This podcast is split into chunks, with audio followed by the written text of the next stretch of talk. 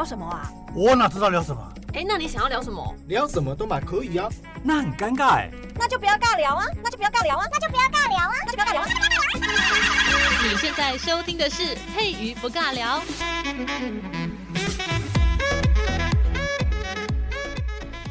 Hello，这里是佩瑜不尬聊，我是佩瑜。今天在节目当中呢，要来程序上一集我们有讲到的狐狸，它是一个真祥吉兽，就是有九尾狐啦，然后是白狐啦，哈，有九条尾巴，然后颜色是白色的，那就在这个神话里面，它就是象征着它是一个吉祥的动物。并且，如果你在这个太平盛世，或者是你在你的国家看到了，诶，我们的路上怎么你看到了那个白狐啊，或者是有诶有九条尾巴的狐狸，那代表说，诶，这个国家治理的还不错，那有得到了这个吉兽，这个祥瑞之兽的这个认可。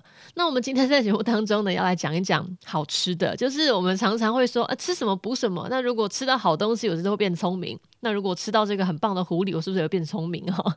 那其实，在《山海经》里面就有记载啦。其实除了九尾狐，它就是有九条尾巴这个特征嘛。但如果我们把这个狐狸把它吃下去的话，那我们呢可能就会得到某一种能力。什么能力呢？就不会被那种妖魔鬼怪，呃，这个叫蛊惑的能力，不要。被那种 奇怪的东西模型要附身，然后不会被魅惑。哎，不是魅惑啊，不一定要魅惑哈，就是不会丢高哦，不会入魔就对了。然后他就有一句话就说叫做“食者不惑”，食就是吃，好吃下去的人就不会受到蛊惑。那其实这是有一点神奇神异的部分，异是异常的异，有点神异的部分。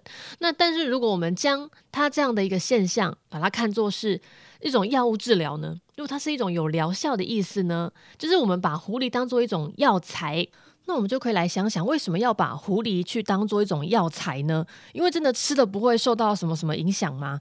诶，这可能其实就是受到了刚才所谓的，因为狐狸是一种吉兽，是祥瑞之兽，所以你吃到了这个祥瑞的东西，那就代表你得到了那种神灵附体的感觉，你受到了某种呃崇高安全的保护。所以呢，你吃狐狸就可以驱除凶邪。它其实是受到了，因为它是一个祥瑞之兽，它是一个吉兽的意思哦。那关于狐狸本身它的药效，诶，我们可以来就是直接科学一点去看。在明代的李时珍啊，这个《本草纲目》里面，它就有提到狐胆，狐的那个胆啊，胆囊哈，狐胆它可以这个避邪、避邪疟，好，可以解酒毒。就你喝酒喝太多哈，那拱拱拱哈，你可以吃一下那个虎胆，它可以让你稍微回魂一下，或者是呢可以避那个邪邪疟哦，好难念，疟就疟疾的疟。那如果狐狸的头可以干嘛？狐狸的头烧之辟邪，就是你把它烧完之后呢，它可以来辟邪。那狐鼻主治，主治什么？这个叫做狐媚病同暴鼻主食。很妙，对不对？狐狸的鼻子它还有另另外的一个疗效，然后你跟那个豹的鼻子一起煮一煮，把它吃下去的话，就是可以治你的治你的那个媚，就是狐媚病，就是身反正你身上有有一些病症的话，你就是吃那个狐狸的鼻子，然后要跟那个豹的鼻子一起煮就对了。然后另外一个狐皮可以干嘛？狐狸的皮可以避邪魅，就是一样可以驱一些凶煞的东西。那狐狸尾巴呢？狐狸尾巴烧灰避恶。好，就是 它各种狐狸身上的各种部位呢，它都有那种呃避邪魅的一些部分，就是它可以避什么避什么。反正我们就是觉得，你把它这些皮啊、尾巴啊，好这种比较外在的东西，你把它烧一烧之后，那些灰烬或者是它剩下那些骨头，它可以来做一种那种那个叫什么？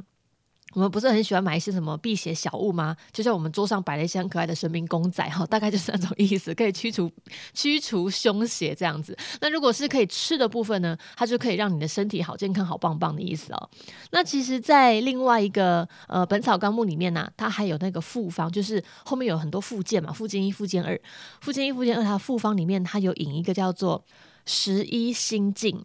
食是食物的食，医生的医，心脏的心，镜子的镜，食医心镜里面就有讲到哦，胡肉羹啊，也就是那个狐狸把它做成肉羹汤这样子。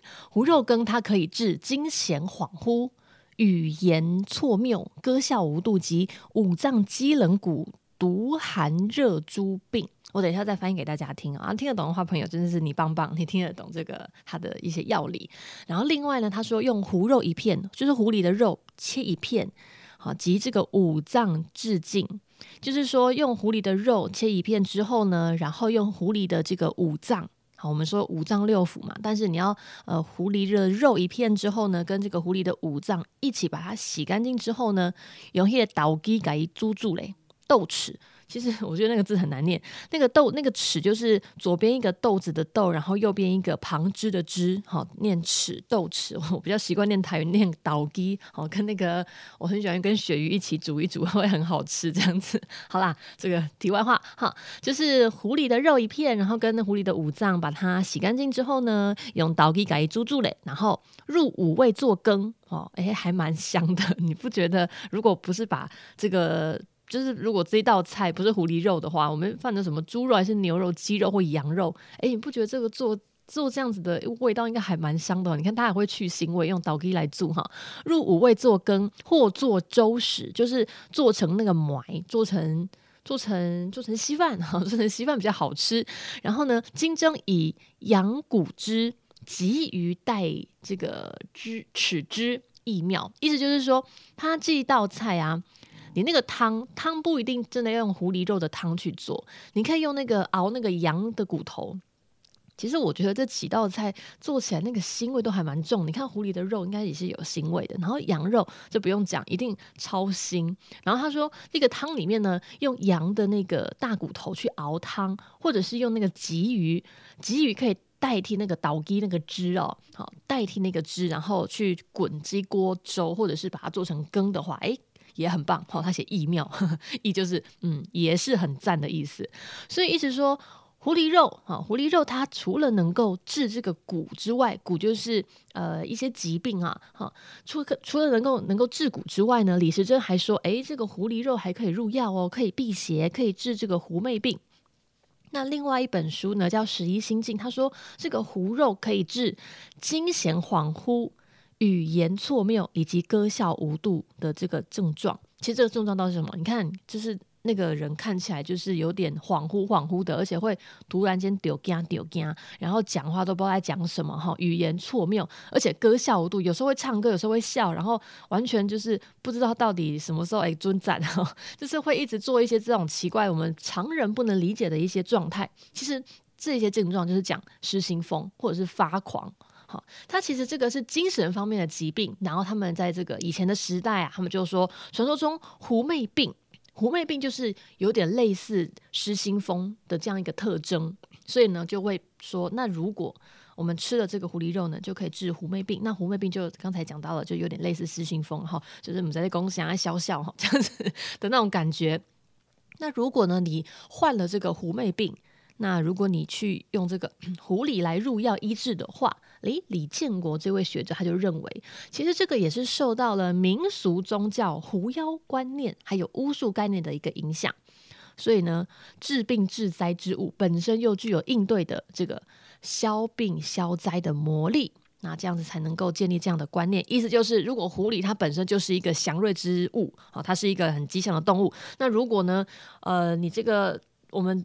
平常的人呐、一些其实现在我们我们的这个科技比较发达，现在的医疗哈都比较了解说，那是因为精神上有一些什么躁郁症啊什么症，那是真的生病了哈，不是因为因为什么邪魔入体哈，绝对不是。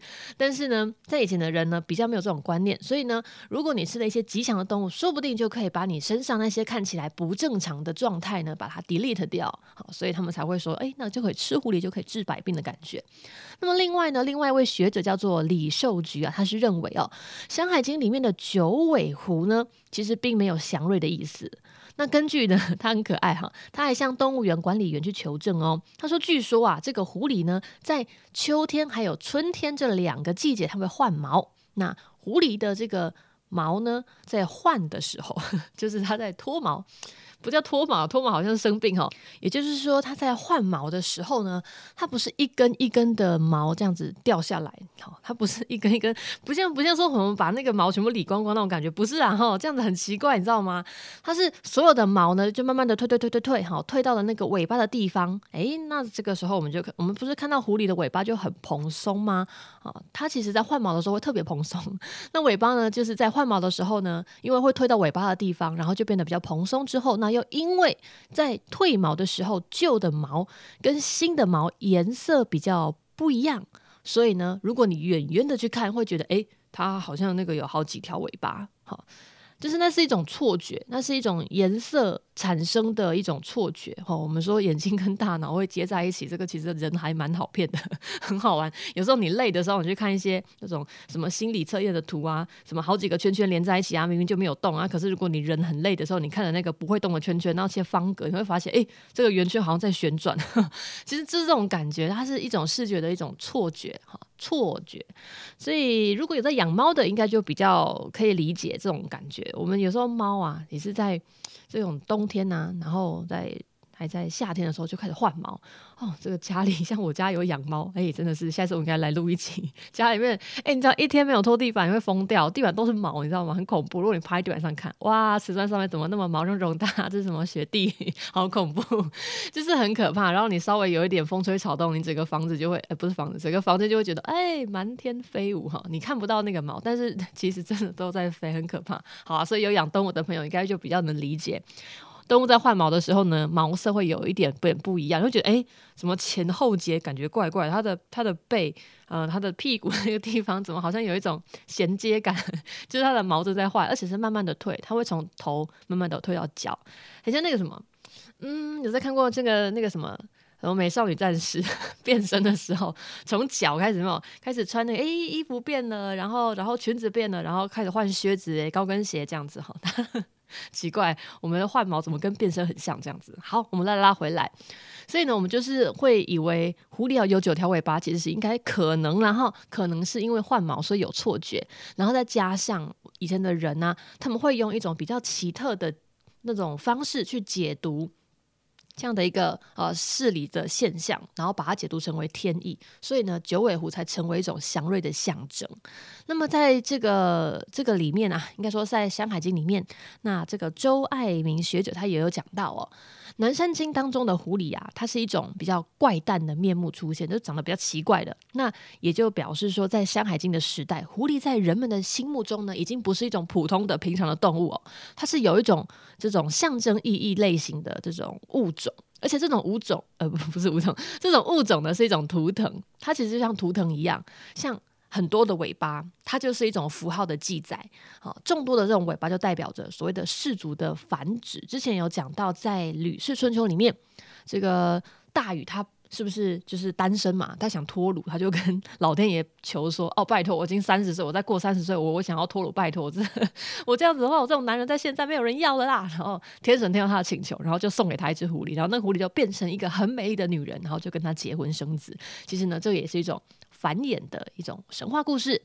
好，所以呢，其实我们就总结来讲，这个从入药来讲，哈，九尾狐它作为一种很神异的动物，就是很神奇，然后有种亦正亦邪的感觉。那其实呢，我们与其把它看作成这种动物的话，我们不如把它解释成为在那个时代，九条尾巴是一种图腾文化之下的产物。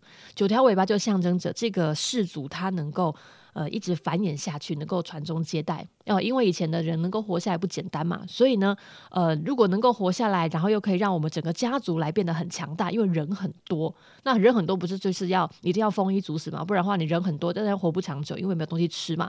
那代表说这个家族人能够那么多，而且还可以一直流传下来，那就代表这个家族很强大。那很强大就代表着什么？要有九条尾巴，就把它全部接在一起，就是这种概念。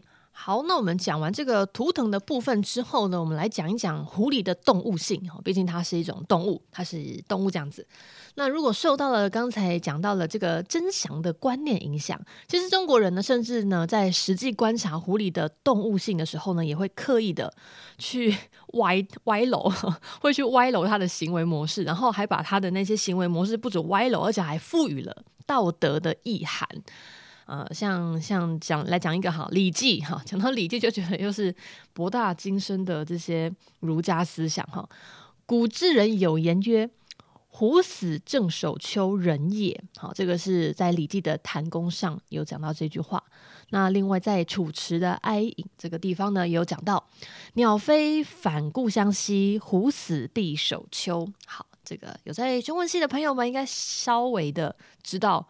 这个常常在我们的呃一些什么仙侠小说啊，或者是那种武侠小说啦，要修仙啦，还是在那种电视影剧里面常常听到这些这些话，“虎死必首丘”啊，“虎死正守丘”啊，啊哒哒哒之类的，那到底是什么意思？其实呢，在先秦时代啊，人们对狐狸呢有正面的那种赞许，给他比一个赞的哈，这种的意涵，“虎死守丘”其实就是在解读说要怀乡，不要忘本的仁德，就是说。呃，北漂的青年永远记得我就是生在高雄。诶，我讲这个话会不会很可怕？好，我嘉义人。好，我们先声明一下，假设我这个配语呢，好，什么叫我这个？好，假设我呢北漂到台北去工作，但是呢，我赚了大钱之后呢，我还是会回到我的嘉义，好，来造桥铺路啊，象征着就是我这个，即使呢我漂泊在外，那我也不忘本。那当然，我的不忘本是因为我还没死。好，那。假设我死了哈，我就是工作在台北工作，然后我死在了台北，然后我赚了一大笔的钱，譬如说好几千万，那我就把这好几千万呢带回我的乡里，带回我的嘉义哈。我嘉义呢，就是如果住在哪一个村哪一个里呢，那我就是回馈那个地方啊，这个不忘本，这种是一种仁德的表现。好，不会把钱留给子孙，好，把钱建设乡里。好，这个太极端了啦，有谁会这样子？好像真的有人会这样子，好，我我也不能，我不能不能乱解读哈。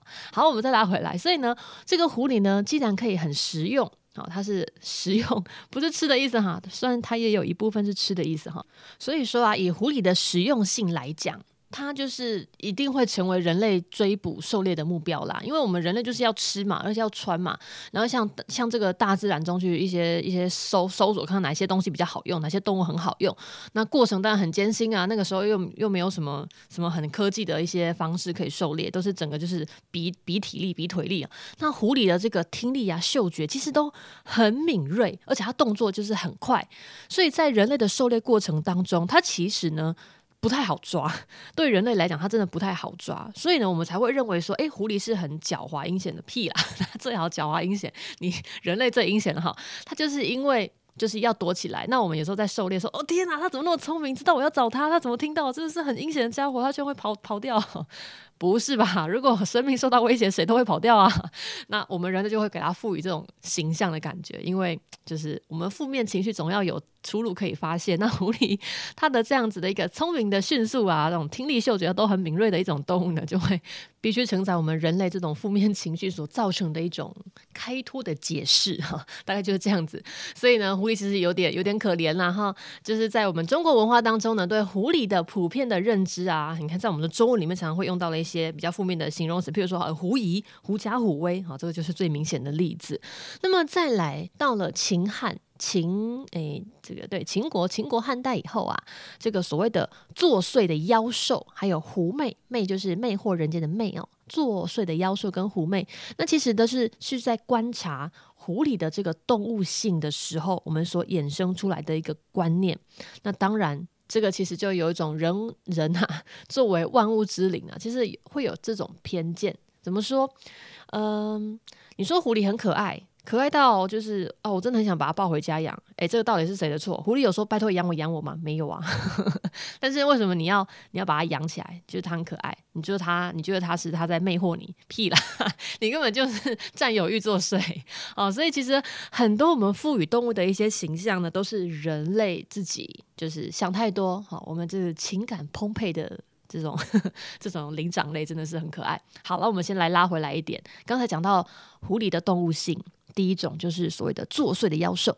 那其实呢，这个谶纬之说，还有神仙方术这些宗教迷信的思想啊，在比较弥漫的那个时代，呃，这个怪物的或者是一些什么东西都长得很奇怪，哈，物怪或者是怪物。都都可以哈，这种说法都可以，其实还蛮流行的，因为我们不能解释，那我们不能解释，我们又把它赋予意义，那就会变得很奇怪，变得很神话。那所以狐狸呢，从汉代以后啦，它就改变了它的形象了，就变成刚才说到的这个作祟的妖兽。那它这个妖兽既然会有妖的形象，我们常常说，诶，妖精，妖精，妖精是人的形体，但它本身是个动物，那所以呢，它就有幻化的本领，就是它可以变成人的样子，而且呢，已经有人就是会什么。剪人的头发啦，啊，会蛊惑女性的这种说法出现，就是很好玩。作祟的妖兽他很喜欢干嘛？去剪人家头发哈。人家说头发就是生命的长度，所以你剪掉就是有可能啊，你会短命。然后再来是蛊惑女性，怪了，为什么都是女生被蛊惑啊？不懂。好，我们来解释一下为什么。等一下往下会慢慢跟大家来分享哈。那当然了，刚才说到了这些哦，作祟害人的妖兽，可是。这也不代表说狐狸在先秦的时代，刚才所说它本来不是很祥瑞吗？怎么为什么到了汉代之后，它就变成烂东西呢？变成那种就是不太吉祥的一些妖怪呢？但是其实这种说法，在先秦的时代，它这种有瑞兽的形象呢，它并没有消失殆尽哦。在福瑞之说以下，就是说画画那个，我太有讲台语，尾狐啊，福瑞之说就是会一些比较。刚才有说到图腾，我们总不能画一只狐狸嘛，但是我们会画九条尾巴之类的，它就是会画一些图形。九尾狐跟白狐呢，它其实刚才有说到了，在先秦的时代，它是一个政治清明、君王有德的一个象征的一种一种祥瑞的动物。然后呢，在两汉的阶段呢、啊，狐狸它就呈现了两种形象，一种是凶，一种是吉，而且呢，他们还并存。在东汉的许慎啊《说文解字》里面呢、有一段文字哦，跟大家来分享。他说：“狐妖兽也，鬼所成之，有三德，其色中和，小大厚，死则首丘，谓之三德。”然后呢，他还加了另外一个动物、哦，他说：“狸，就是狸猫那个狸那个字啊，狸啊，这个福寿四出。那这是什么意思呢？我先直接讲狸，然后福寿四出这个。”这一句话的意思，如果单看那个文字来讲，它其实那个狸呢，不是狸猫的狸，它其实一是一种野猫，它是指一种野猫，然后它是一种很会隐蔽身形的动物。我们说猫不是很很喜欢躲猫猫吗？都很爱躲起来，而且呢都会趴着，就是它很会隐蔽自己。但是呢，它是一个很凶猛的动物哈，因为它俩拱起来，它那个指甲可能把你抓伤。所以说狸福寿四出，出就是猛兽的意思。那其实它其实也是用这个。这句话去形容，好，去代表那个狐狸的意思啦。好，虽然说我们说那个，其实在《说文解字》里面会觉得“狸”应该是指讲野猫，那不过它也是以这个方式呢，去《说文解字》里面有讲到说，诶，这个也是在形容狐狸的意思哦。那我们来讲一个题外话。在那个《战国策》的楚策里面呢、啊，它其实这个就是狐假虎威的一个故事啦。他说老虎呢，它就是呃想要吃很多动物嘛，然后他得到了一只狐狸哈，就是虎求百兽而食之，然后得虎，他得到一只狐狸，然后狐狸就讲说，哎，你是不敢吃我的，因为呢，这个神明说我是一个长命百岁的动物，如果呢你今天把我吃掉的话，你就是违逆那个我们神明天神的意思哈。那如果你不信的话，你走在我后面，我走在你前面，你会发现每个人每个动物看到我呢，哦，都都不太敢，就是乱来哦。然后虎那个老虎就不以为然嘛，说怎么可能？然后他就跟着那个狐狸就一起走，诶，就发现诶，奇怪怪了，怎么每只每只那个动物呢看到那个狐狸呢就很害怕就跑走了？殊不知 其实是因为他是看到老虎哈。好，这是一个题外话了。好，我们再讲回来，刚才就是有讲到说这个四兽四呃福寿。四出哦，其实古文真的很难念的。我每次念这个，真的大家耳朵辛苦了，真的不好意思。好，那句话呢，其实就是在客观的去讲狐狸的动物特征之外，那刚才我们上一句呢，在《说文解字》里面还直接把狐狸冠上了妖兽的意思。妖兽就是妖妖怪的那个妖。那妖兽在这个《说文解字》里面呢，妖这个字啊，它是代表很怪异反常的事物或者是现象。好，我们先厘清这个字本身的意思，然后我们再去了解它那个妖兽，不是讲说它很恐怖，它是比较怪异，比较不能够，就是很反常就对了。所以呢，才把狐狸把它直接冠上以妖兽的这个称呼，而且呢是鬼物的坐骑。刚才有讲到，对不对？有讲到说妖兽也，鬼所乘之，就是鬼会骑它，所以它是一个坐骑，所以就表示在当时的人们对于狐狸，它就有负面的一个解读。然后你看，这这个解读在《说文解字》里面，许慎这么写哦。那么再来，他还讲到狐有三德，哪三德？他其实是三德的那个意思，他就很明显去承接了先秦的时代，他们认为狐狸是一种祥瑞之兽的说法。那其实，在上一集就有讲到了，什么君王的治理很好啦，君王有德性啦，然后狐狸呢，这个兔死守丘啊，不是不是兔死，兔死狗烹啊，兔死我讲太多了哈。狐死守丘，所以呢，它就是有一些德性在。那这个意思就是承接了以前的先秦的说法而来的。